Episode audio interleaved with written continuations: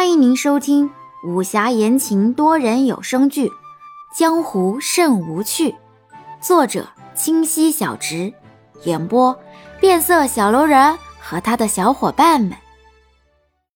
第二集，终究会好的。清水说完，画下最后一笔，将簪子随意插在头上，走到井边。提起桶水，进了厨房。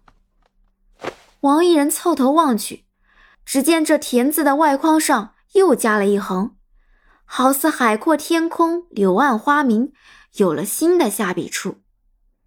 这田字画不知有何说法，王一人经常在院中看到，一根树枝、一只簪子、一块小石块，清水信手拈来就开始画，像阵法又似书法。像书法又似口诀，连同觉得清水这人也深奥的很，经常望着这些田字发呆，画了又擦，擦了又画。王一人尝试着带清水出门逛街，可这清水姐姐一不爱发簪，二不爱服饰，好生没趣。好在清水偶尔与这伊人讨论点菜品，让王一人觉得这好歹跟女人联系上了。但又从未见清水下过厨。王伊人觉得自己看不透这姐姐。清水出来后，与王伊人一道往客栈外走去，路过柜台，朝安叔问了声好。三个月了，几乎每天清水都会来前院与安叔问声好，顺道一句：“安叔，有消息了吗？”然而这安叔依旧冥顽不化。只顾低头摆手，转身离去，丢给清水一个顽固的背影。今日伊人在，清水也未多问，打完招呼便立马离开了。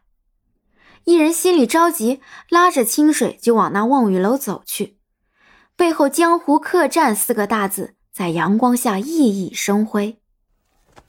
远远的便瞧见望雨楼客栈门前人声鼎沸，热火朝天。看戏者、过路者、住店者，比肩接踵，穿市泉涌，好一番热闹景象。哎呦，热闹啊！两人刚站立，就听见一声酸酸的声音。此声非伊人所说，却道出了伊人的心思。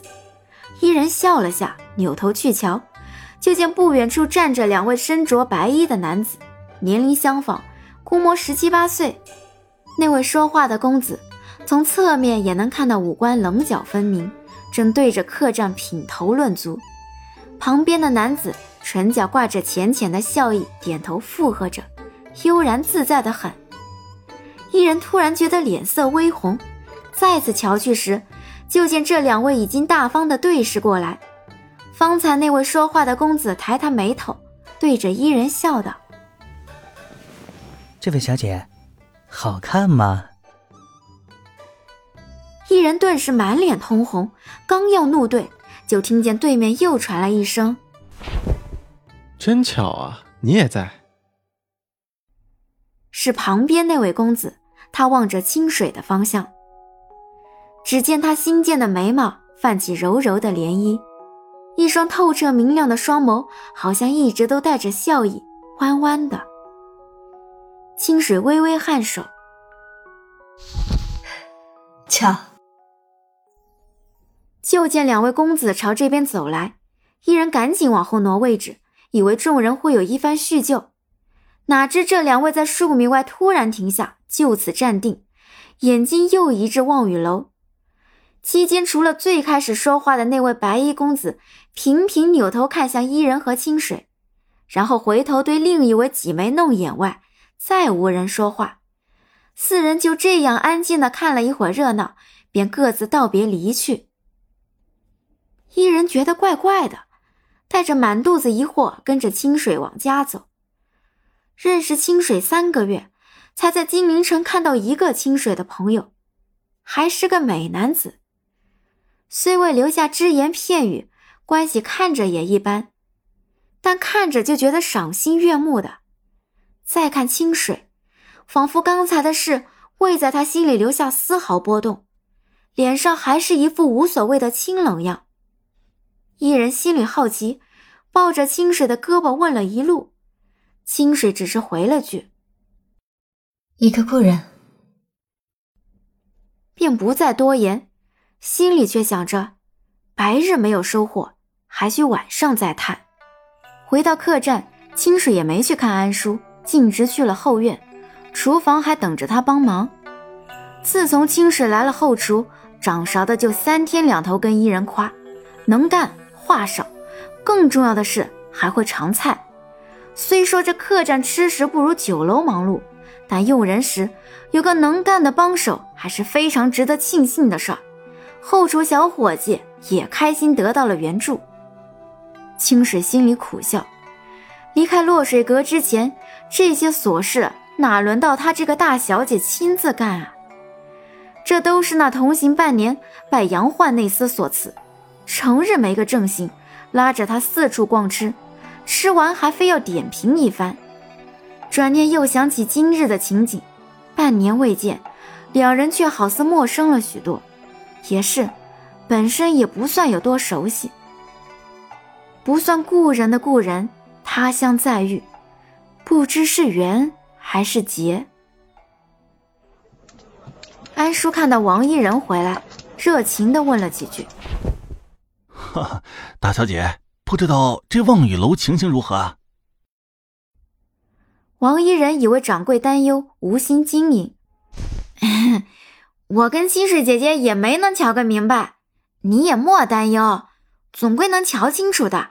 再不济，祖母也不会少了大伙的。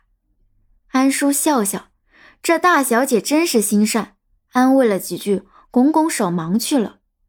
王一人这才松了一口气，感觉望雨楼来势汹汹，忙跑回家回禀老祖宗去了。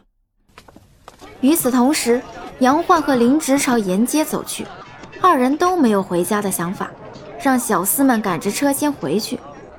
杨焕一路无语，林直也早已习惯，此刻却也觉得好生纳闷，转头看杨焕，就见这人眉头一会儿舒展，一会儿卷起，嘴角一下咧开，一下紧闭，偶尔轻轻哼两声。林直跟见了鬼似的，心道。这莫非就是杨焕心心念念的来大小姐？如此，杨焕应该抱着不撒手才对，为甚一点反应全无？仿佛那曾经在他耳边唠叨的不是此人。晚上去趟望雨楼。